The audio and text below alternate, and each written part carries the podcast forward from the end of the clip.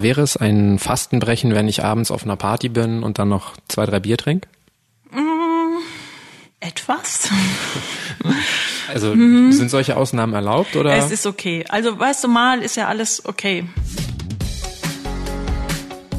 Ideen für ein besseres Leben haben wir alle. Aber wie setzen wir sie im Alltag um?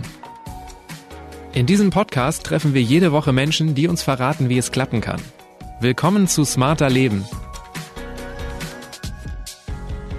Ich bin Lenne Kafka und heute besuche ich Renate. Ich bin Renate Schmidt, 47 Jahre, Ernährungsberaterin und Vital- und Detox-Coach. Ich ähm, beschäftige mich schon selbst seit zehn Jahren mit Intervallfasten oder auch gerne, wie ich sage, Intervallessen und gebe das weiter an Klienten in Workshops oder auch in Unternehmen. Wer sich fürs Intervallfasten entscheidet, isst nur noch in bestimmten Zeitfenstern. Dafür gibt es auch gute Gründe. Das Intervallfasten hilft beim Abnehmen und soll auch positive Auswirkungen auf die Gesundheit haben. Vor allem zwei Zahlenkombinationen haben das Intervallfasten populär gemacht. 5 zu 2 und 16 zu 8. Bei der 5 zu 2 Methode darf man an fünf Tagen der Woche essen, was man will.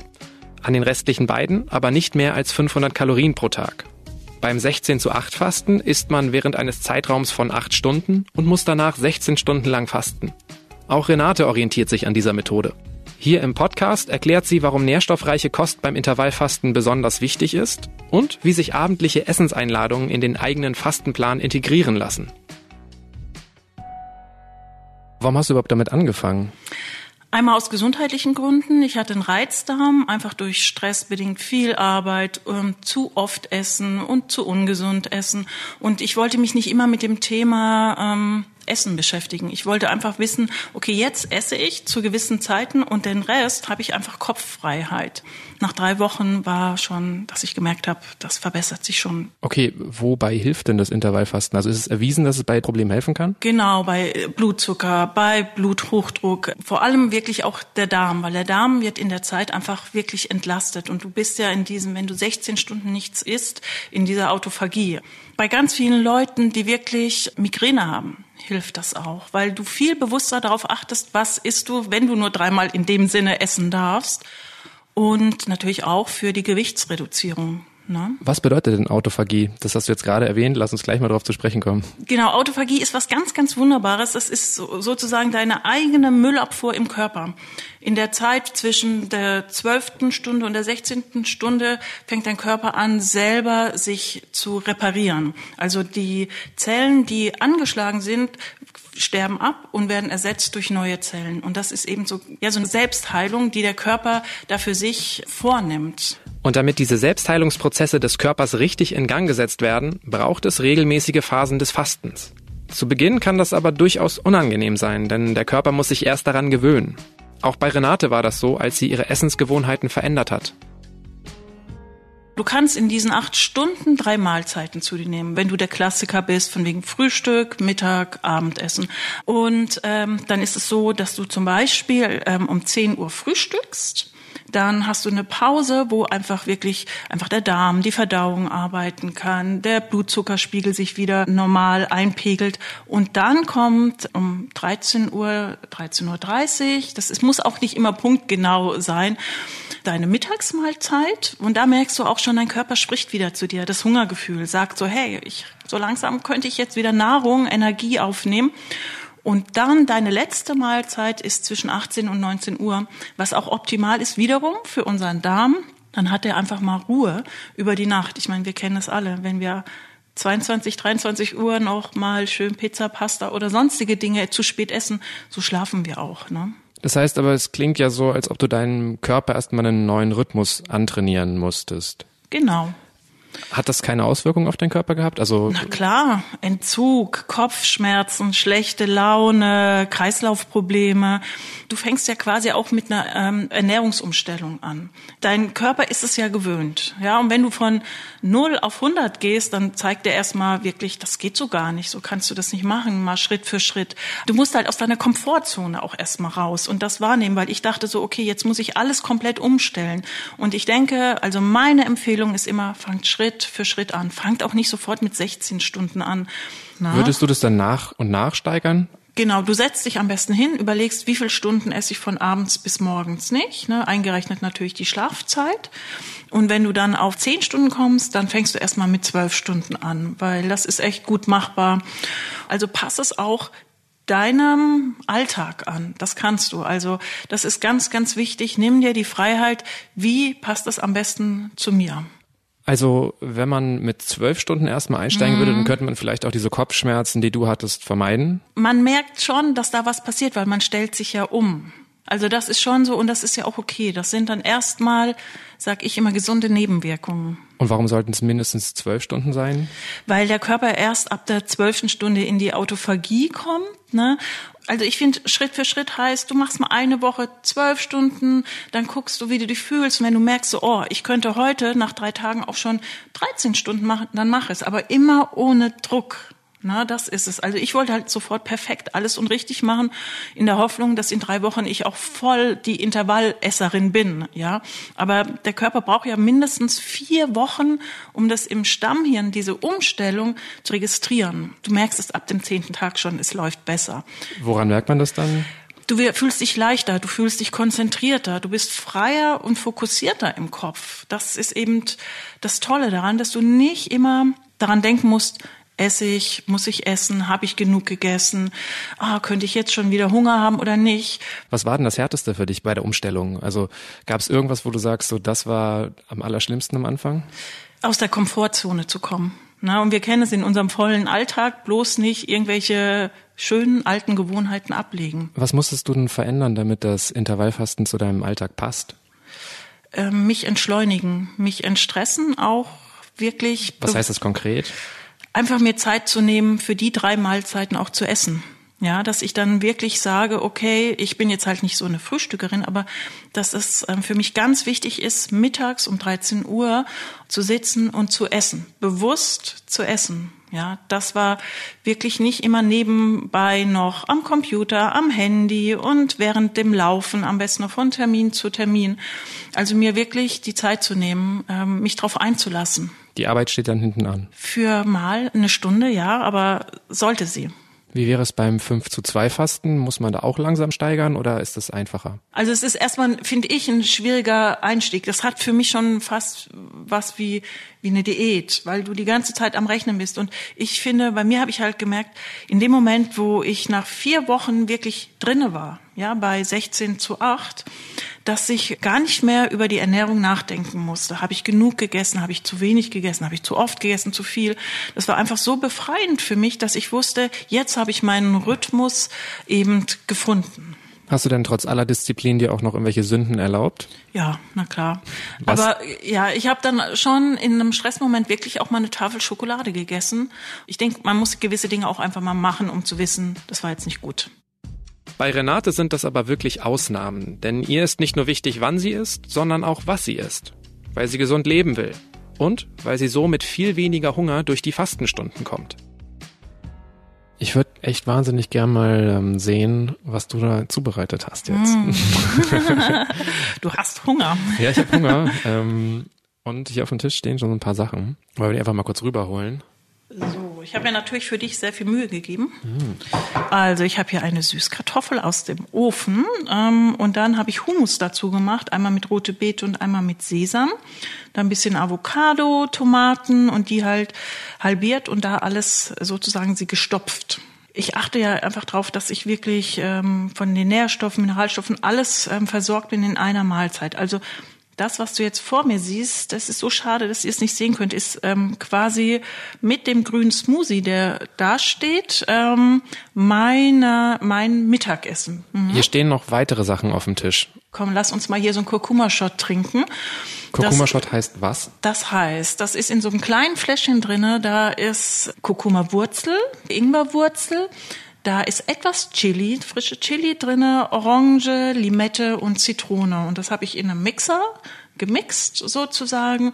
Das ist so, wie ich immer gerne sage, mein Immunbooster. Ne? Okay. Also wann würdest du den zu dir nehmen? Den nehme ich immer zu mir. Morgens, mittags, abends. Okay, ne? also zu, zu jedem Essen hast du einfach so einen kleinen. Genau, weil das ist einfach, damit stärkst du wahnsinnig dein Immunsystem. Da hast du einfach eine gute Vorsorge. Was haben wir hier noch? Hier ist noch so ein ähm, Glas gefüllt mit ähm, Nüssen? Mhm, das ist Canola. Also quasi ein Müsli, auch selber gemacht mit all meinen Lieblingsnüssen, Saaten, Samen, Kokos. Ähm, das mache ich kurz im Backofen und damit toppe ich mir meinen Smoothie. Weil dann esse ich den auch. Wenn wir den jetzt so aus der Flasche nehmen, dann ist es eher dieses Gefühl, wir trinken ihn. Ah. Und es ist ja hundertprozentig Rohkost. Es ist eine richtige Mahlzeit und darum haben viele auch, weil sie leider ihren Smoothie zu schnell trinken, vertragen sie ihn nicht. Haben sie Bauchschmerzen, Übelkeit oder ähm, sonstige Nebenwirkungen. Ist das auch so ein kleiner Psychotrick, dass ich selber das Gefühl habe, ich habe was gegessen und nicht getrunken, Ganz dass ich dann genau. weniger Hunger habe? Ja, kann ich gar nichts zu. Äh, perfekt, genau. Okay. Weil es ist wirklich, du löffelst das dann ja wie so eine Suppe. Ich hole jetzt gleich mal ein Schälchen, mhm. Dann füllen wir das dann nämlich rein und dann ist es wirklich so, dass man sich auch die Zeit nimmt und es sieht einfach unglaublich hübsch aus. Das heißt, dein gesamtes Mittagessen ist eine Kartoffel mit einem Smoothie mit Topping mhm. und einem Kurkuma-Shot, Kurkuma-Ingwer-Shot. Genau. Versucht wirklich immer euch das, ähm, wenn ihr diese zwei Mahlzeiten, diese drei Mahlzeiten habt, euch das gesund und lecker und nährstoffreich zu machen. Also ich sage immer, eine pflanzliche, vollwertige Bioernährung. Dürfte man auch, wenn man ähm, das Intervallfasten praktiziert, um abzunehmen, so viel essen? Ja, wenn du dich an diesen drei Mahlzeiten hältst, also wenn du dich daran hältst, dass du wirklich isst, wenn du Hunger hast und wenn du mal an einem Tag ein bisschen mehr isst, dann brauchst du auch wiederum die Energie. Also das, was du hier vorbereitet hast, da braucht man ja auch ein bisschen Zeit dafür. Wie kommt man denn ähm, durch den Tag, wenn ich jetzt selber nicht essen, kochen kann für die Arbeit? Was wären so drei Snacks, die du empfehlen würdest? Ich habe jetzt leider, ich wollte dir noch Energy-Kugeln geben, also diese Energiebälle oder Blissballs nennt man die auch. Das sind, ist mit Haferflocken, Datteln und Kakao. Dass du dir die selber machst oder einfach wirklich ganz einfach eine Handvoll Nüsse oder mal Trockenfrüchte, ne, die nicht gezuckert sind, also die hässlichen, quasi nicht die schön glänzenden, mal eine Dattel mitnimmst. Das sind so die wo du auch mal sagen kannst, die kannst du mal zwischendrin wirklich doch mal snacken. Und die kriegt man auch im Supermarkt mal zwischendurch gekauft. Genau, die kriegst du ja überall. Ähm, auch da, wenn du schon anfängst, eh so ein bisschen dein System umzustellen, kannst du ja auch mal gucken, dass du mehr kochst und wo holst du dir ähm, eben dein Essen her und wie versorgst du dich mit was. Ne? Und es macht, also das, was du jetzt isst, das war eine halbe Stunde. Ja, ich bin jetzt ja auch äh, auf Dienstreise heute hier. Ich bin mhm. aus Hamburg nach Berlin gekommen ich konnte mir jetzt mein Essen nicht so gut vorbereiten. Ich bin heute sehr früh in den Zug gestiegen. Ich habe mir jetzt den ganzen Tag ähm, Brezeln, Brötchen gekauft. Äh, ich habe das Gefühl, ich bin den ganzen Tag so ein bisschen hungrig. Was hätte ich Besseres kaufen können, damit ich mit drei Mahlzeiten durch den Tag komme an herzhaften Sachen? Genau, du bist jetzt hungrig, weil dein Körper noch nicht mit dem versorgt ist, was er braucht, also an Nährstoffen. Ja, dann sagt er die ganze Zeit, ich will noch, ich will noch, ich will noch. Und das hört quasi auf, wenn du eine gute Nährstoffversorgung hast. Ne? Es gibt so jetzt immer mehr, auch gerade an Bahnhöfen, so Smoothie-Läden, ja, die sich so wirklich gutes Essen auch auf die Fahne schreiben. Und selbst wenn man das Fasten doch mal brechen muss, ist das kein Drama. Denn Ausnahmen lassen sich in den eigenen Essensplan durchaus integrieren. Ob im Urlaub, im Schichtdienst oder wegen einer Party. Also ich stelle mir jetzt so vor, ich habe mal einen Tag, ich fange erst um 12 an, mhm. also habe einen Zeitraum von 12 bis 20 Uhr. Muss ich denn alle drei Hauptmahlzeiten zu mir nehmen? Nö, ich sage immer, wenn ihr Hunger habt, fangt an zu essen. Wenn ihr satt seid, hört auf. Du kannst es wirklich auch verschieben, Zeiten verschieben. Oder wenn du im Urlaub bist, da möchte keiner sich an so die Sachen halten, aber du kannst es sofort wieder abrufen. Wichtig ist einfach wirklich, dass du mal vier Wochen durchhältst.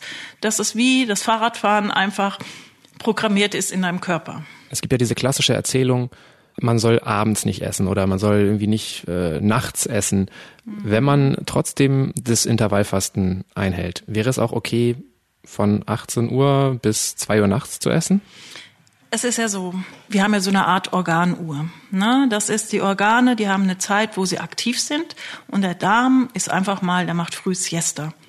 Die Sache ist die, wenn du zu spät isst und der sagt jetzt sich um 16 Uhr, ich habe jetzt mal auf mit der Verdauung oder spätestens um 18 Uhr, dann musst du dir vorstellen, da züchtest du dir eine kleine Mülldeponie in der Zeit an. Das ist eben so eine Sache, wo ich denke, ähm, ist schwierig. Aber ich habe auch Ärzte und Krankenschwestern, die auf Schicht arbeiten, die wandeln das dann immer mal für die Schichtzeiten um, was auch machbar ist. Aber wäre es ein Fastenbrechen, wenn ich abends auf einer Party bin und dann noch zwei, drei Bier trinke? Mmh, etwa was.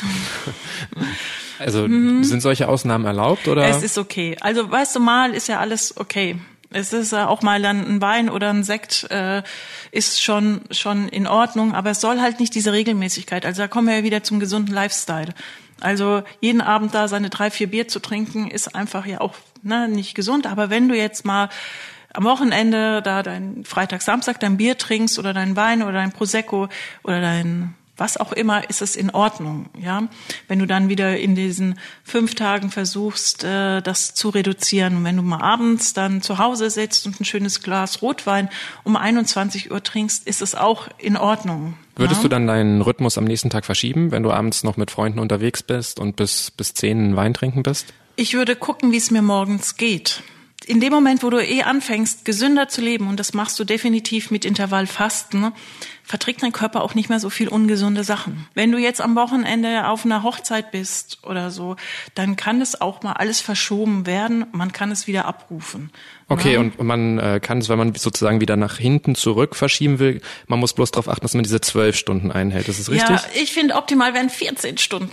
Okay. 14 Stunden ist wirklich so das Optimale. Da kann der Körper schon wahnsinnig viel tun für dich in diesem Heilungsprozess. Darum geht es mir einfach, dass er wirklich in diese Autophagie kommt. Gibt es denn Situationen oder Lebensphasen, in denen man aufpassen sollte, weil es vielleicht ungesund ist? Also wie ist es zum Beispiel in der Schwangerschaft oder wenn man gerade eine Krankheit hinter sich hat? Kann man dann auch mit äh, Intervallfasten anfangen? Also wenn du schwanger bist, auf keinen Fall. Natürlich sollte man das auch, wenn man jetzt ähm, eine richtige äh, Herz-Kreislauf-Krankheit hat, also oder ähm, Morbus Crohn. Also wenn du Krankheiten hast, die wirklich ähm, ja ärztlich betreut werden, sprich es mit dem Arzt ab. Aber wenn du wirklich ein gesunder Mensch bist, ähm, der eben schon ähm, vielleicht eine Allergie hat, also ähm, jetzt nicht diese schwere Krankheit hat, dann kannst du damit starten. Wie sieht mittlerweile ein typischer Essenstag bei dir aus? Magst du mal so sagen, so zu welchen Uhrzeiten du isst und was das sein könnte? Ich bin ja auch Mama und bei uns ist es wirklich so, dass wir dann um 19 Uhr essen, meine Tochter auch. Und wenn die aber jetzt nach sagt, sie will nach 19 Uhr eine Banane oder einen Apfel, so einen Obstteller, kann sie den auch gerne haben. Und ich gucke abends immer, dass ich mir eigentlich für den nächsten Tag schon ein bisschen was vorbereite. Okay, 19 Uhr ist bei euch Abendessen. Genau. Wann gibt's Frühstück? Um, naja, meine Tochter ist dann vor der Schule, ähm, ihre Smoothie Bowl, na, um sieben. Genau, ich dann um zehn. Dann gibt's Mittagessen und dann isst sie das in der Schule um zwölf und ich meistens so um 13 Uhr, 13.30 also wie es gerade passt, weil ich möchte mir dann auch einfach eine halbe Stunde Zeit nehmen. Und dann gibt's eben das Abendbrot. Ne? Und wenn ich so mal zwischendrin merke, ich brauche so einen Kick, dann ist es wirklich auch mal ein paar Nüsse oder wirklich was, was Gesundes. Ne? Also machst du 15 zu 9. 15 zu 9, aber manchmal auch, ähm, oh diese ganzen Zahlen, also dass ich auch manchmal 18 Stunden 18 gar nichts, 6 machst du genau, manchmal. 18 zu 6, auch nichts esse. Ne? Mhm. Das ist auch ähm, manchmal so. Also ich gehe da wirklich nach meinem Gefühl. Und das ist das, was ich meinte. Wir haben zwar diese Methoden, ja, 5 zu 2, 18 zu 6 und 16 zu 8 und weiß was ich, weißt du, aber letztendlich ist es wichtig, dass du auf dein eigene, äh, eigenes Gefühl achtest, wann es ähm, am besten ist für dich. Ne? Und dann haben wir Wochenende zum Beispiel. Und da ist auch ähm, unser Programm auch nicht so straff, auch nicht bei mir mit Arbeiten. Dann ist es auch viel freier. Ne? Und dann wird auch mal außer dem Rhythmus gegessen. Nach mehr als zehn Jahren gehört das Intervallfasten für Renate fest zu ihrem Alltag.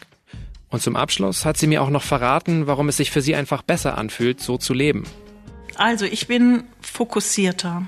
Ich fühle mich wirklich vitaler und leichter. Und es hat mich so befreit im Kopf gemacht. Aber einfach auch meine Konzentration wurde viel klarer und natürlich diese ganzen vielen gesundheitlichen Vorteile. Also meine, mein Reizdarm war ja innerhalb von ähm, vier Monate komplett weg. Meine Haut, ich hatte nach ähm, ungefähr einem halben Jahr wunder wunderschöne Haut. Also man hat nichts mehr gesehen. Ähm, ich habe mich halt ähm, ja einfach gesünder gefühlt und klarer auch bei mir gefühlt.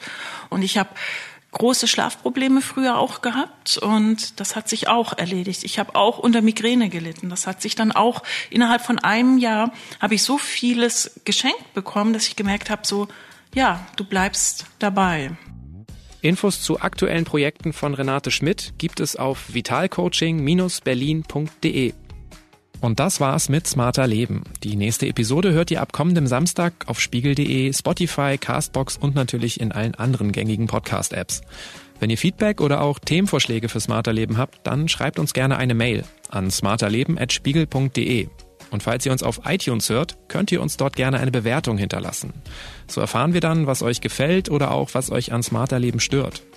Ich bin Lerne Kafka und bei der Produktion dieses Podcasts werde ich unterstützt von Johannes Kückens, Wiebke Rasmussen, Sandra Sperber und Jasmin Yüksel. Unsere Musik kommt von Audioboutique. Und das war es wirklich. Tschüss, bis zum nächsten Mal.